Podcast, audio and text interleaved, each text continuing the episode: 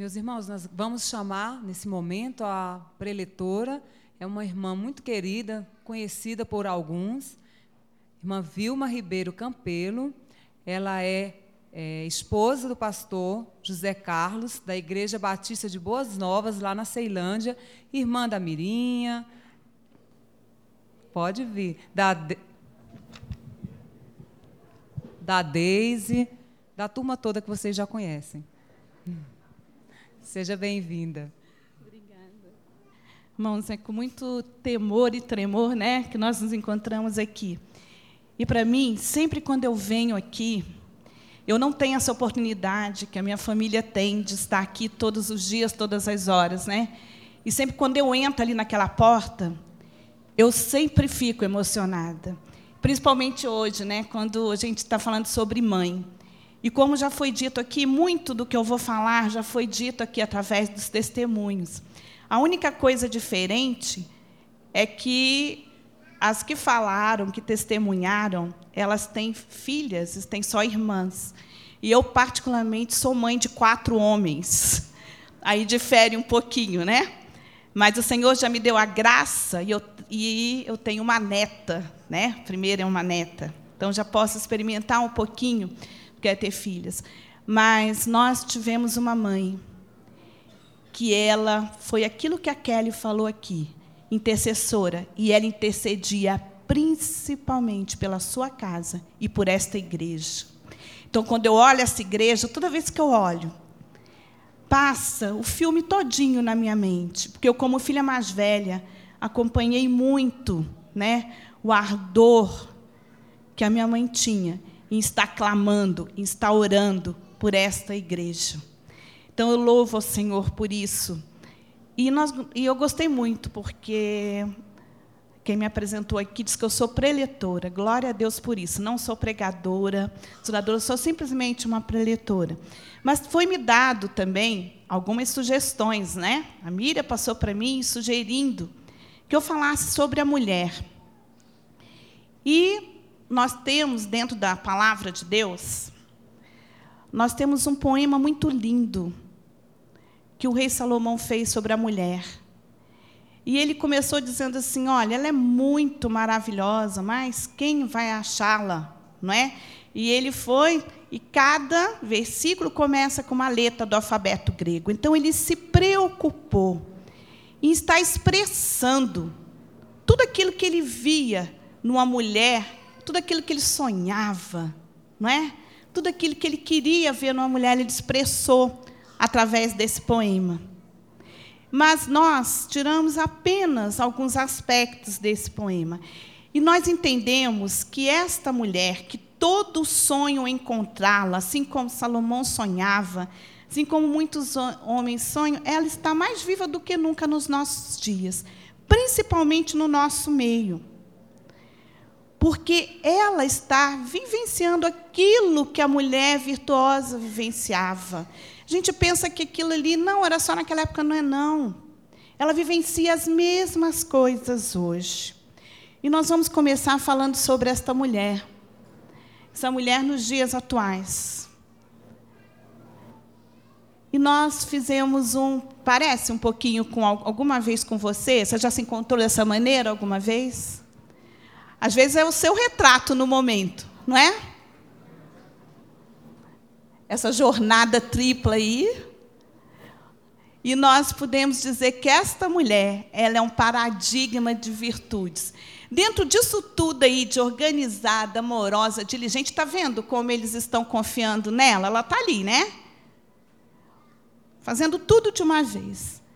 Mas o seu filho e o seu marido eles estão conversando tranquilamente, rindo, porque eles sabem em quem eles confiam. Mulher, principal, uma das principais características que nós devemos ter como mãe, como mulher, como intercessora, como foi falado aqui, é sermos dignos de confiança. Nós precisamos conquistar esta confiança. E essa confiança vem a partir do nosso posicionamento sobre aquilo que nós vemos, sobre aquilo que nós pensamos, sobre aquilo que nós vivemos.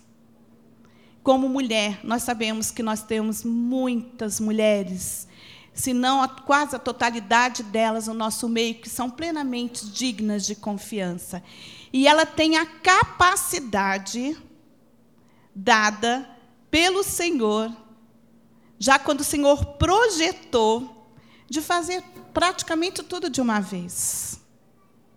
E muito mais. Isso é explicado né, pela ciência e tudo. Essa sensibilidade, essa percepção que vai muito além do que aquilo que nós vemos. Né?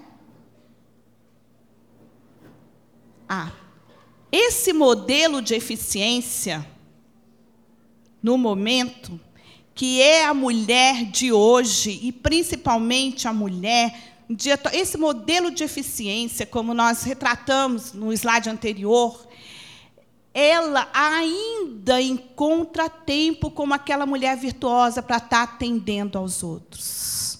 Ela não fica só na sua casa, só com seus filhos, mas ela tem a sensibilidade de estar vendo o que está ocorrendo ao seu redor e socorrendo. Como nós temos mulheres misericordiosas no nosso meio. Aquelas que exercem, misericórdia em todas as áreas. E nós, como mulheres cristãs, muitas vezes nós somos requisitadas pelas pessoas que estão ao nosso redor para estarmos socorrendo no nosso trabalho, na nossa vizinhança, até muitas vezes até no mercado, até onde você vai todos os dias. Eu sei que muita gente já chegou para você e falou assim: ore por mim, porque eu estou precisando. Olha, eu preciso desse socorro. Vem, me visita. Vai, e muitas outras coisas. É essa mulher que Salomão sonhava, e eu, eu sei que muitos homens sonham, e nós mesmos sonhamos com isso, de sermos assim além de todo modelo de eficiência, termos um olhar de compaixão, de misericórdia, olhar ao nosso redor, estabelecer relacionamentos, relacionamentos significativos com as outras pessoas, nos doando, ajudando, estamos ali disponíveis para as outras pessoas. E como nós precisamos dessas mulheres dentro da igreja do Senhor.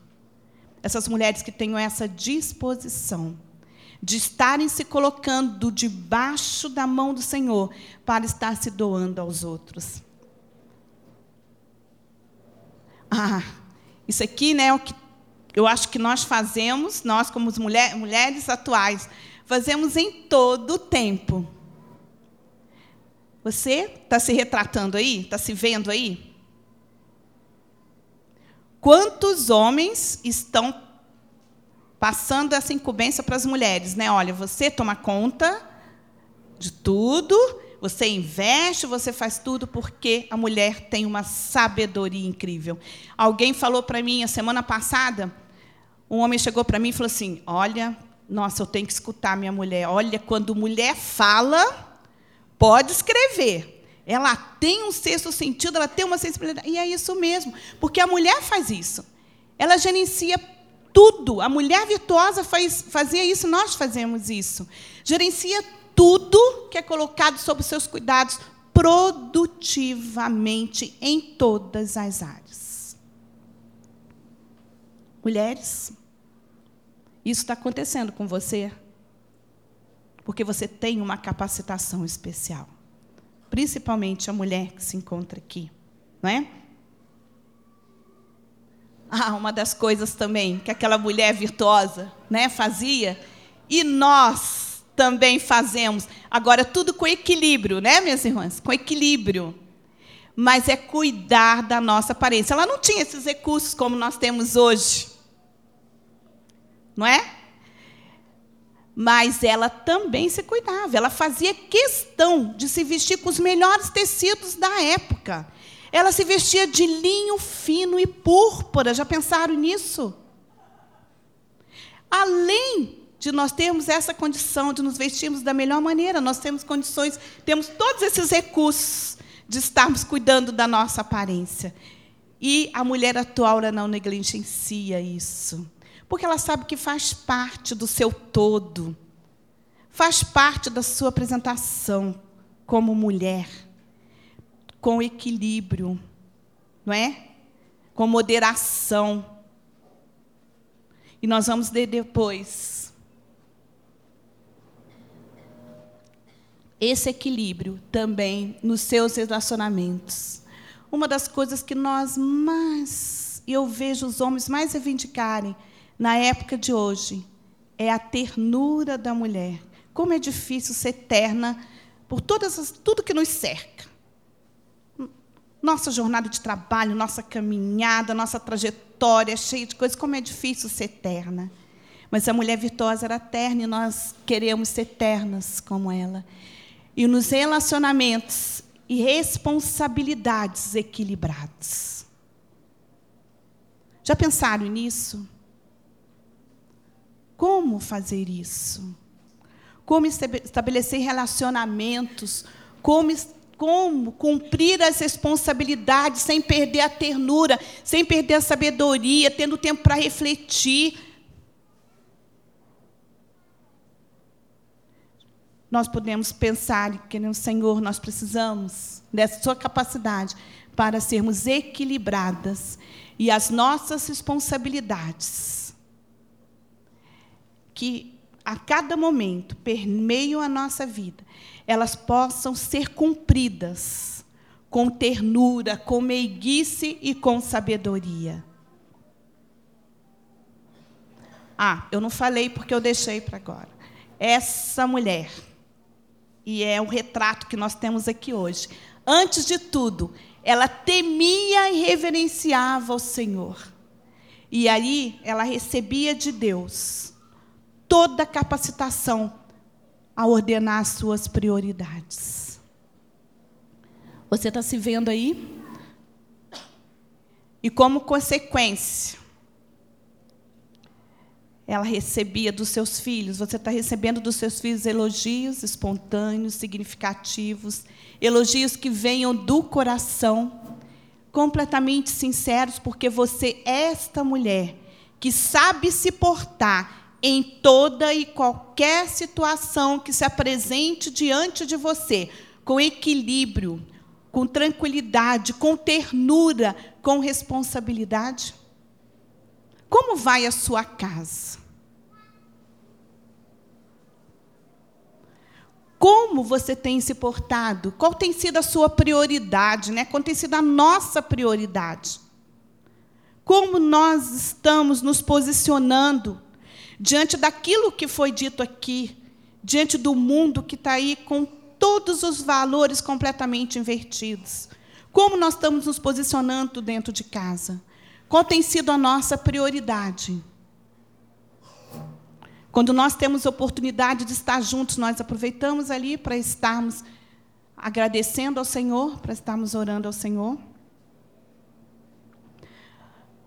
Tem uma mulher que nós queremos ressaltar, uma mãe na Bíblia, que ela, além dessas todas essas virtudes, ela enfrentava um desespero muito grande. Desespero é não ter esperança, e ela não tinha esperança, porque o seu filho, por causa das atrocidades que estavam permeando aquela situação, aquele tempo ali, estava condenado à morte apenas com três meses de vida. E eu creio, a Bíblia não relata, mas eu creio que durante esses três meses que ela procurou escondê-lo ali, ela buscou do Senhor uma estratégia, um projeto em que ela pudesse salvar o seu filho. Porque nós queremos, ela queria protegê-lo como nós queremos em todo, todos os momentos, como a Mara falou aqui. E eu creio que ela buscou do Senhor, disse, a hostilidade era muito grande não se fazia conta do Senhor. O trabalho era muito duro, eles estavam sendo escravizados. Mas ela soube expressar uma fé corajosa com objetivos práticos, em que a sua iniciativa elevou-se acima de toda a maldade que a cercava. E ela teve a capacidade vinda do Senhor de fazer um planejamento estratégico. Ela pensou em todos os detalhes, em todas as minúcias. Ela cronometrou tudo aquilo. Ela foi, planejou com estratégia, e eu creio e nós sabemos que ela tava, que tudo isso era plano do Senhor, estratégia foi dada por Deus, mas ela não perdeu um milímetro do seu planejamento, do seu projeto. E ela falou: Eu vou agir. Eu vou agir por fé, mas eu vou agir. E essa mãe né, era Joquebede. Mas Joquebede, nós queremos fazer uma analogia agora com a atitude dela. Isso já foi muito falado aqui, eu creio, irmãos, que já foi falado não por repetição, mas é por testificação do Espírito Santo de Deus o que nós vamos falar agora, através dos testemunhos que nós ouvimos. Todos nós, como mães, queremos proteger os nossos filhos. E antigamente nós não tínhamos bercinho como hoje. Os berços eram cestos, né? Eram, eram cestos de vime, de junco, como tem na palavra de Deus. E Joquebede pegou um cesto. E aquele cesto ali, ela deve ter pensado assim: o que eu vou fazer com esse cesto? O que, que eu vou fazer com ele? E a primeira coisa que ela fez foi pegar uma massa e começou a vedar todos os espaços que tinham naquele cesto. Ela pegou aquela massa, vedou todos os espaços. Como ela não estava ainda contente, ela pegou piche, que nós conhecemos, não sei como, como nós conhecemos, mas aquela cola que gruda mesmo, passou em todo o cesto, impermeabilizou o seu cesto. Por quê? Ela teria que colocar o seu filho no rio ela teria que se desprender do seu filho, colocá-lo ali, no rio da vida, no rio do mundo, e ela, só pela fé, ela podia prever, porque tudo ela tinha planejado, o que iria acontecer, porque ela fez aquilo confiando no Senhor. E nós, hoje, nós temos que betumar o nosso cesto. Moisés ainda não podia andar, não é? Então ela o cercou com aquele cesto betumado e pichado. Talvez se ele já soubesse nadar, ela iria cercá-lo ali, porque ela continuou betumando seu cesto. Ela pôde criá-lo, betumando e pichando seu cesto. Ela o cercava de betume e de piche. Até que Moisés, quando grande, ele recusou os manjares do Egito. E é isso que nós temos que fazer como nós vimos aqui. E o primeiro, a primeira atitude para betumar o nosso cesto, como mães cristãs, como mulheres do Senhor, como servas do Deus vivo, aquele Deus, como foi dito aqui, que faz conosco uma aliança, que nos dá a visão muito além do que aquilo que nós podemos imaginar. Nós temos que imprimir a obediência à palavra de Deus, a tempo e fora de tempo, aproveitando as oportunidades. Nós queremos abrir a nossa Bíblia agora em Deuteronômio 6, de 3 a 9. Vamos abrir conosco? Deuteronômio 6, a partir do versículo 12. Vamos ler? para que temas ao Senhor teu Deus e guarde todos os seus estatutos e mandamentos que eu hoje te ordeno, tu e teu filho, e o filho de teu filho, todos os dias da tua vida, e que teus dias sejam prolongados. Ouve, pois, ó Israel, e atenta em os cumprires, para que bem te suceda, e muito se multipliques na terra que mana leite e mel, como te disse o Senhor Deus de teus pais. Ouve, Israel, o Senhor nosso Deus é o único Senhor. Amarás, pois, o Senhor teu Deus de todo o teu coração, de toda a tua alma e de toda a tua força. Estas palavras que hoje te ordeno estarão no teu coração. Tu as inculcarás a teus filhos, e delas falarás assentado em tua casa, e andando pelo caminho, e ao deitar-te, ao levantar-te. Também as atarás como sinal na tua mão, e te serão por frontal entre os olhos, e as escreverás nos umbrais da tua casa e nas tuas portas. Isso é imprimir, minhas irmãs, é imprimir a palavra do Senhor Jesus. E isso desde o ventre, desde a mais tenra idade. Eu tenho meu netinho de dois anos e quatro meses, o pai dele está aqui, e o pai dele estava contando a história do deserto que Deus tinha mandado pão, né? Maná do deserto para aquelas pessoas. E ele é muito questionador, apesar de dois anos e quatro meses. Ele falou assim: Mas, papai, por quê que Deus mandou do céu? Aí o pai dele falou assim: Não, é porque não tinha supermercado. Foi a resposta que o pai dele encontrou. Não tinha supermercado. Aí ele falou assim: E nem tinha pão italiano? Então, não tinha padaria, não tinha pão italiano, mas ele foi aprendendo que realmente ali não tinha pão italiano, ali foi provisão do Senhor. E é assim que nós vamos caminhando na nossa trajetória, imprimindo a palavra de Deus a tempo e fora de tempo, ensinando, aproveitando as oportunidades. Eu creio que cada uma das irmãs aqui que já passaram por essa fase, ela tem essa experiência com o Senhor Deus. Mas algo que foi dito aqui pela Kelly, muito importante, que realmente impermeabiliza o nosso cesto, que cerca o nosso filho, impermeabilizando com os conceitos, princípios e valores do Senhor, através de uma dedicação consciente, é que eles possam ver em nós uma adoração verdadeira ao Senhor como um estilo de vida, como um modo de viver. É um exemplo. Mas que esse exemplo seja um, o seu estilo de vida, adorar ao Senhor em todas as horas, em todos os momentos. Sabe por quê? Porque a partir do momento que isso é impregnado na sua vida, você vai ter condições independente da circunstância, de apresentar todo dia um cântico novo ao Senhor. E mulher, como é importante isso. Eu estava conversando com. Eu até pedi licença para contar essa experiência, mas um jovem que estava quinta-feira passada fazendo 30 anos. Ele é casado, tem dois filhos, né? E é um dos meus filhos. E ele estava dizendo o seguinte: e eu estava com ele conversando, e ele fazendo uma avaliação da sua vida. E ele chegou para mim e falou assim: Olha, mãe, mas nesse tempo todo, eu acho que o melhor achado da minha vida foi a minha mulher. E eu fiquei muito feliz com isso. Já pensou que alegria? Foi o maior achado da minha vida foi a minha esposa.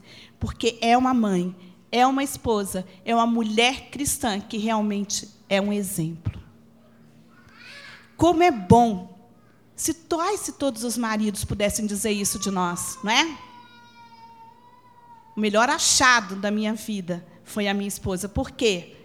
Porque tem a adoração ao Senhor impregnada no seu sangue, nas suas veias, no seu coração, na sua alma, no seu espírito. Porque essa adoração faz com que você seja o que realmente você fala, o que realmente você diz. E isso impermeabiliza o seu filho, impermeabiliza o seu cesto. Porque você está passando, até mesmo sem pensar, sem querer, todos os princípios e valores do mundo. Agora, às vezes, eu sei que muita gente diz assim: ah, mas agora é tarde. Algumas mães estão aqui, agora é tarde, eu não fiz isso. Ou ele tem, não, mas não é para você ter culpa de nada. É para você saber que Deus é um Deus de provisão, de recomeço, de reconstrução, de restituição. E se você se colocar como adoradora do Senhor em todo o tempo, Deus faz maravilhas na sua vida. Às vezes tem acontecido com você o que aconteceu até mesmo com a família de Jesus. Lembram? Quando a família de Jesus estava descendo de Jerusalém, naquela trajetória de descida, eles perderam Jesus pelo meio do caminho. Eles perderam e só foram perceber um dia. Quando eles perceberam que Jesus não estava no meio, assim, aí se instalou a angústia, os problemas, as decepções, e começaram a procurar, e começou o desespero, mas onde ele está? Onde ele está? E eles tiveram que voltar a Jerusalém. Eles fizeram o caminho de volta. E depois de três dias, encontraram Jesus no templo. Talvez isso esteja acontecendo com a sua casa, com você mesmo. Talvez até mesmo da igreja. Até mesmo na igreja você tenha perdido Jesus de vista, do foco. Mas nós precisamos retomar. E se você tiver sensibilidade dada pelo Senhor, Você vai encontrá-lo no templo. Às vezes está demorando muito, às vezes você diz, ah, mas está demorando muito, eu não estou conseguindo. Mas lute, porque você vai encontrá-lo, mesmo que demore três dias. Você vai encontrá-lo. E você vai encontrá-lo, primeiramente, no templo, porque é onde realmente o Senhor deve encontrar adoradores que o adorem em espírito e em verdade. E adoradores que possam estar refletindo, principalmente nós como mulheres, essa adoração, esse exemplo à luz do Senhor. Vamos abrir as nossas Bíblias ainda? Nós gostaríamos de fechar com esses versículos. Mateus 5, versículo 16, depois o versículo 20, tá? Nós gostaríamos de falar, você, mulher, nós gostaríamos especialmente de que você escutasse esses dois versículos e você refletisse. Como mãe, como dona de casa, como amante mesmo do seu esposo, do seu marido. Não é? Como profissional. O versículo 16 diz assim: Assim brilhe também a vossa luz diante dos homens, para que vejam as vossas boas obras e glorifique a vosso Pai que está nos céus. É dessa maneira que você está betumando o seu cesto, que você está pichando o seu cesto. Assim brilha a vossa luz. A luz aqui não, tá, não é para brilhar diante de Deus, não. Diante de Deus é consequência. A vossa luz tem que brilhar diante dos homens. Porque os homens vão ver as boas obras. E aí o que, que vai acontecer? O Senhor vai ser glorificado. E o verdadeiro adorador, a verdadeira adoradora, o seu maior objetivo é glorificar o nome do Senhor. Porque aí você vai saber que está realmente refletindo a luz de Jesus. E outro versículo que nós gostaríamos de deixar era porque vos digo: se a vossa justiça não exceder em muita dos escribas, escribas e fariseus, jamais entrareis nos reinos dos céus. Gente, a nossa justiça tem que exceder. Nós temos que exceder nos nossos relacionamentos. A nossa luz tem que brilhar nos nossos relacionamentos. A partir da nossa casa, a partir do nosso filho e em todos os lugares onde estivermos. Que nós sejamos mães. Que possamos ter esse coração, essa disposição. Que nós possamos visualizar e ver o Senhor. E se houver necessidade, fazer o caminho de volta, retomar, encontrar Jesus. E ali no templo, mas nós podemos encontrá-lo no templo, no nosso quarto, na nossa casa dentro do nosso carro, clamando, orando, estamos encontrá-lo ali. Mas nós não podemos desistir. Sabe por quê? que nós não temos direito de desistir? Porque o Senhor não desiste de nós. E nós não temos direito de desistir. Vamos ficar em pé, vamos orar. Eu gostaria de orar. Eu sei que já foi orado, já oraram aqui pelas mulheres. Mas nós gostaríamos que você, como mulher agora, Senhor, aonde foi que eu te perdi? Como eu estou betumando o meu cesto? O que, que, o que, que está nos meus lábios? O que, que está no meu coração? Como eu estou betumando o meu cesto? Como eu estou impermeabilizando a minha casa para que as intempéries, as influências malignas não cheguem a abalar a estrutura dos meus filhos?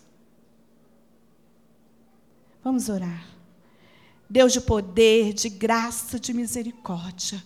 Ó oh, Deus de maravilhas, aquele Deus vivo, aquele Deus que nos provê de todas as coisas. Espírito Santo, aquele que nos ensina, que está conosco, que consola a nossa dor, que é aquele, ó Deus, que Senhor, intercede por nós com gemidos inexprimíveis. Muitas, muitas vezes nós não sabemos como está orando, mas, Senhor, o Senhor prover para nós.